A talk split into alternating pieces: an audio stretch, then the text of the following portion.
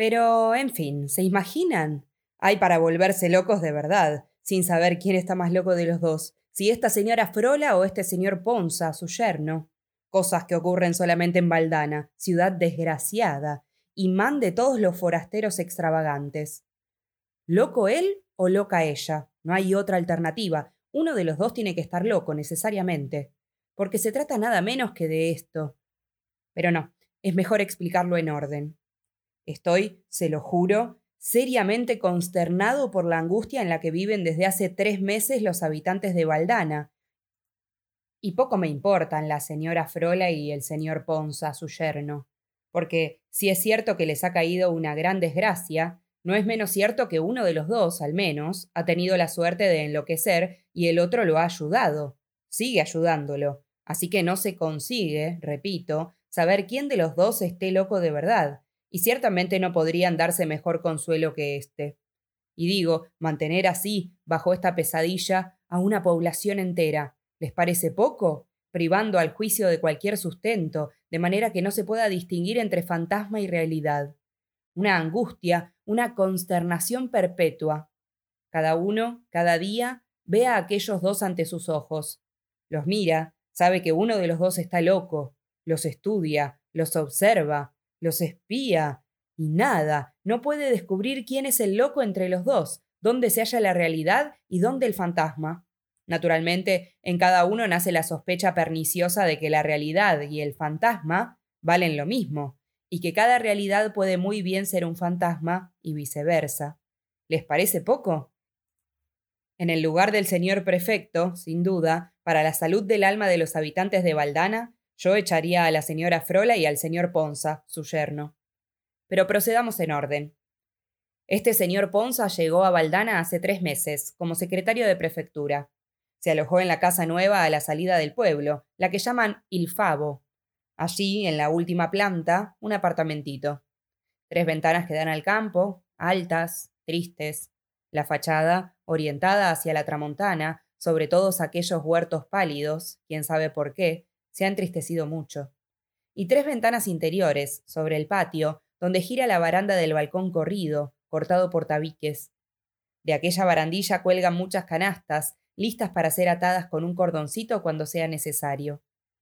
Pero al mismo tiempo, para asombro general, el señor Ponza alquiló en el centro de la ciudad, exactamente en el número 15 de Vía de Isanti, otro apartamentito amueblado, con tres habitaciones y una cocina. Dijo que era para su suegra, la señora Frola.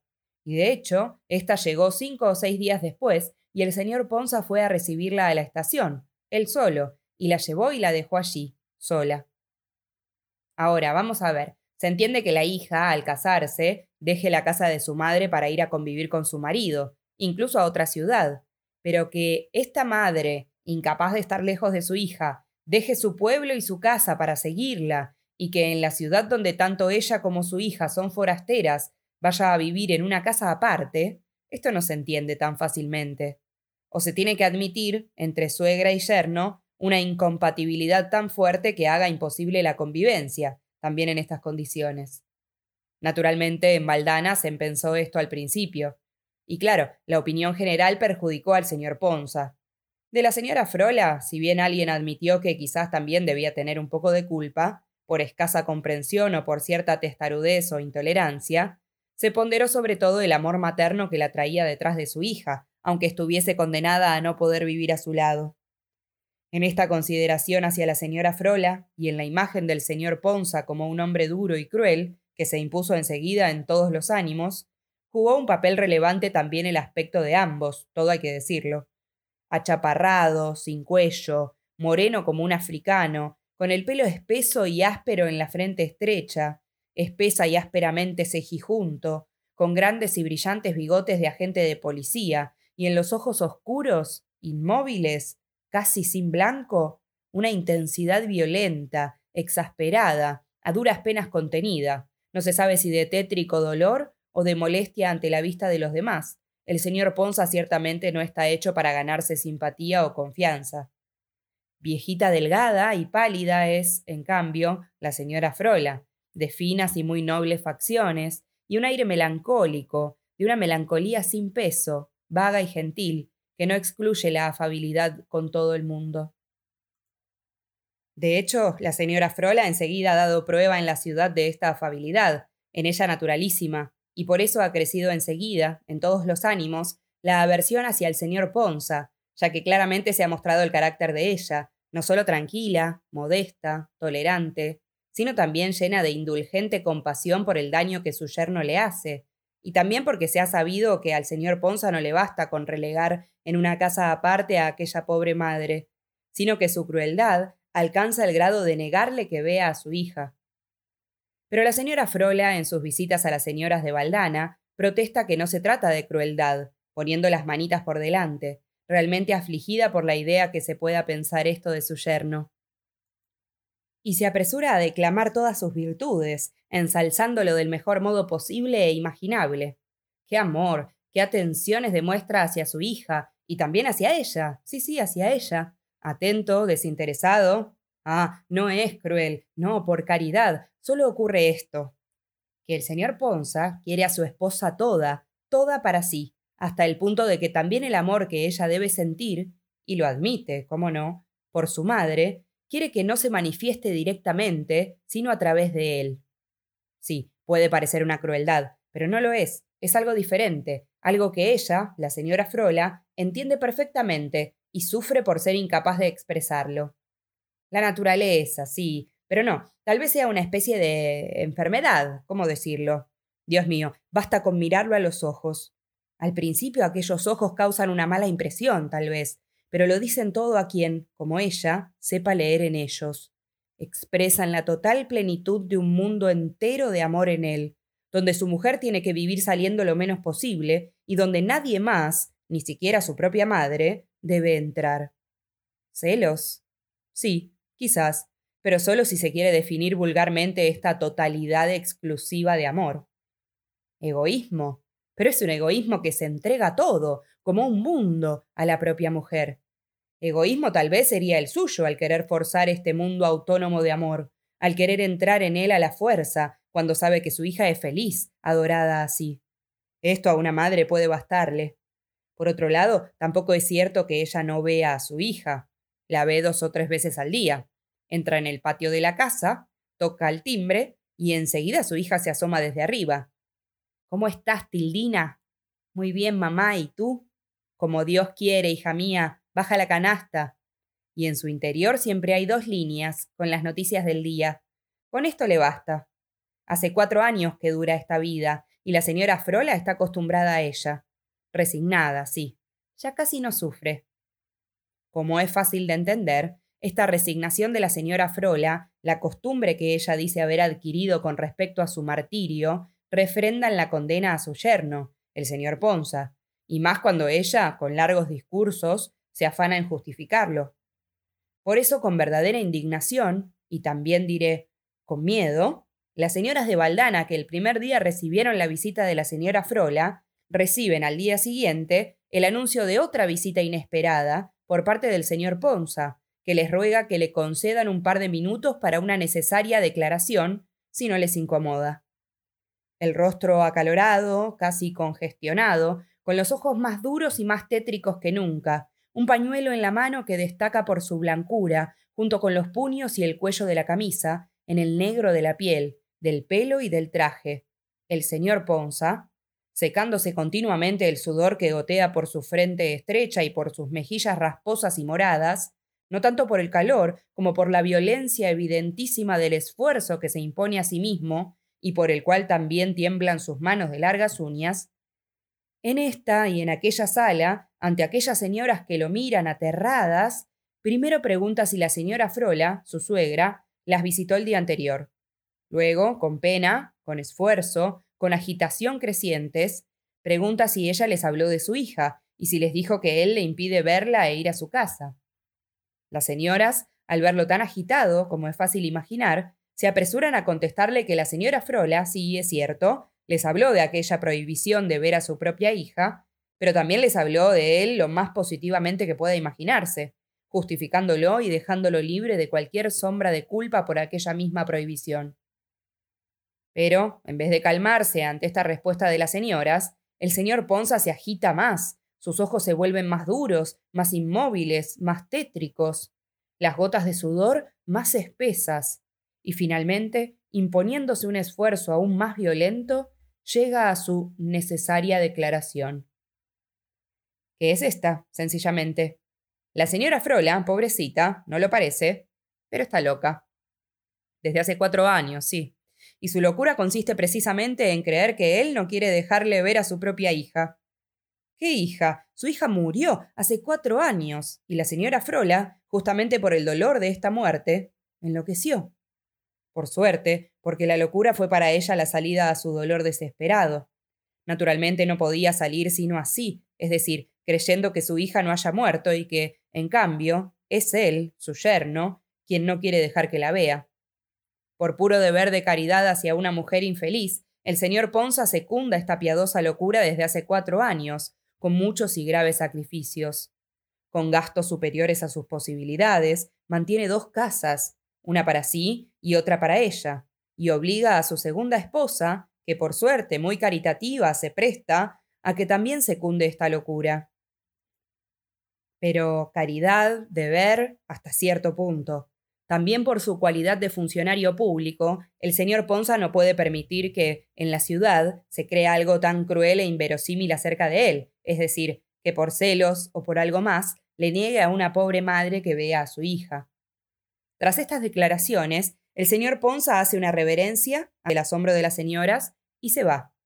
Pero este asombro no tiene ni el tiempo necesario de atenuarse un poco, porque enseguida llega la señora Frola, pidiendo perdón, con su dulce aire de vaga melancolía, si las buenas señoras se han asustado por la visita del señor Ponza, su yerno.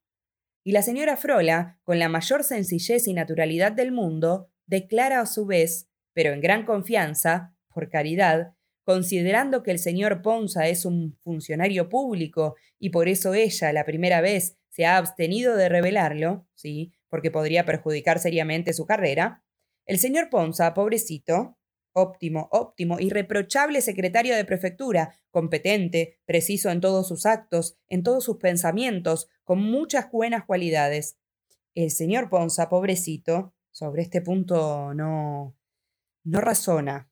Sí, el loco es él, pobrecito, y su locura consiste precisamente en esto, en creer que su mujer murió hace cuatro años y defender que la loca es ella, la señora Frola, quien creería que su hija sigue aún viva. No, no lo hace para justificar en cierta manera ante los demás sus celos casi obsesivos y aquella cruel prohibición de que ella vea a su hija. El pobrecito cree, de verdad cree, que su mujer ha muerto, y que la que está a su lado es su segunda esposa. Es un caso muy triste, porque verdaderamente, con su amor excesivo, este hombre estuvo a punto de destruir, de matar a su joven y delicada esposa, tanto que fue necesario alejarla de él y encerrarla, sin que él lo supiera, en una casa de salud. Pues bien, el pobre hombre, cuyo cerebro se había ya alterado por aquel frenesí amoroso, enloqueció. Creyó que su mujer había muerto, y esta idea se fijó totalmente en su cerebro que no hubo manera de extirparla, ni siquiera cuando, al volver después de un año, saludable como antes, su mujer le fue presentada de nuevo. Creyó que era otra, tanto que, con la ayuda de todos, parientes y amigos, se tuvo que simular un segundo matrimonio que le restituyó plenamente el equilibrio de sus facultades mentales. Ahora la señora Frola cree tener razones para sospechar que su yerno se haya recuperado desde hace mucho y que finja, que solo finja, creer que su mujer es su segunda esposa, para tenerla toda para sí, sin contacto con nadie, porque quizás, de vez en cuando, es asaltado por el miedo a que puedan alejarla de nuevo de él, a escondidas. Pero sí, ¿cómo explicar todos los cuidados, las atenciones que le dedica a ella, su suegra, si realmente cree tener a su lado a una segunda esposa? No tendría que sentir la obligación de tanta delicadeza hacia una mujer que, de hecho, ya no sería su suegra, ¿no es cierto? Esto, cuidado, la señora Frola no lo dice para demostrar que el loco es su yerno, sino para probarse a sí misma que su sospecha es fundada. Y mientras tanto, concluye con un suspiro que en sus labios asume la expresión de una dulce y tristísima sonrisa, mientras tanto, mi pobre hija tiene que fingir que no es ella, sino otra. Y yo también estoy obligada a fingirme loca por creer que mi hija sigue viva. Me cuesta poco, gracias a Dios, porque mi hija está allí, sana y llena de vida. La veo, hablo con ella, pero estoy condenada a no poder convivir con ella, y también a verla y hablarle desde lejos, para que él pueda creer, o fingir que cree, que mi hija, Dios nos libre, murió y que esta mujer que vive con él es su segunda esposa. Pero lo repito, ¿qué importancia tiene esto si con ello hemos conseguido que ambos estén serenos? Sé que mi hija es adorada y que está contenta, la veo, le hablo, y me resigno por amor hacia ella y hacia él a vivir así y a pasar por loca, señora mía. Paciencia. Digo, ¿a ustedes no les parece que en Valdana hay temas para quedarse con la boca abierta, mirándonos todos a los ojos como insensatos? ¿A quién creer? ¿Quién es el loco? ¿Dónde está la realidad? ¿Dónde el fantasma? Lo podría decir la esposa del señor Ponza, pero no hay que confiar en ella si, en presencia de éste, dice que es su segunda esposa, mientras que en presencia de la señora Frola confirma que es su hija. No es posible. El señor Ponza, esté o no loco, es realmente muy celoso y no deja que nadie vea a su esposa. La tiene allí arriba, como en una prisión bajo llave. Y este hecho, sin duda, favorece a la señora Frola. Pero el señor Ponza dice que está obligado a actuar así, que su propia esposa se lo impone, por miedo a que la señora Frola entre en su casa de repente. Puede ser una excusa. Además, el señor Ponza no tiene ninguna sirvienta en casa. Dice que es para ahorrar, obligado como está a pagar el alquiler de dos casas, y se encarga de la compra diaria y su esposa, que, según dice él, no es la hija de la señora Frola, asume, por piedad hacia ésta, es decir, hacia una pobre vieja que fue suegra de su marido, todas las tareas domésticas, incluso las más humildes, privándose de la ayuda de una sirvienta. A todos les parece demasiado. Pero también es verdad que este estado de cosas, si no con la piedad, puede explicarse con los celos del señor Ponza. El prefecto de Valdana se ha conformado con la declaración del señor Ponza, pero ciertamente el aspecto y la conducta de este último no juegan a su favor, menos según las señoras de Valdana, todas más propensas a confiar en la señora Frola. De hecho, ésta les enseña, amable, las cartas cariñosas que su hija le envía en la canasta y también otros documentos privados, que el señor Ponza desacredita completamente, defendiendo que le fueron dejados para consolar su piadoso engaño. De todas formas, lo cierto es esto, que ambos se demuestran, mutuamente, un maravilloso espíritu de sacrificio, muy conmovedor, y que cada uno siente por la presunta locura del otro la consideración más exquisitamente piadosa. Ambos razonan perfectamente, tanto que en Valdana a nadie se le habría ocurrido nunca decir que uno de los dos estaba loco si no lo hubieran dicho ellos, el señor Ponza respecto a la señora Frola y la señora Frola respecto al señor Ponza. A menudo, la señora Frola visita a su yerno en la prefectura para recibir su consejo o lo espera a la salida para que le acompañe a hacer alguna compra. Y muy a menudo, por su parte, en las horas libres. Y cada noche el señor Ponza va a visitar a la señora Frola, a su apartamento amueblado, y cada vez que, por casualidad, se encuentran por la calle, enseguida se ponen a caminar juntos con la máxima cordialidad. Él se sitúa a su izquierda y, si está cansada, le ofrece el brazo y caminan así, juntos, entre la molestia ceñuda y el estupor y la consternación de la gente que los estudia, los observa, los espía y nada, no consigue comprender de ninguna manera quién de los dos es el loco, dónde está el fantasma y dónde la realidad.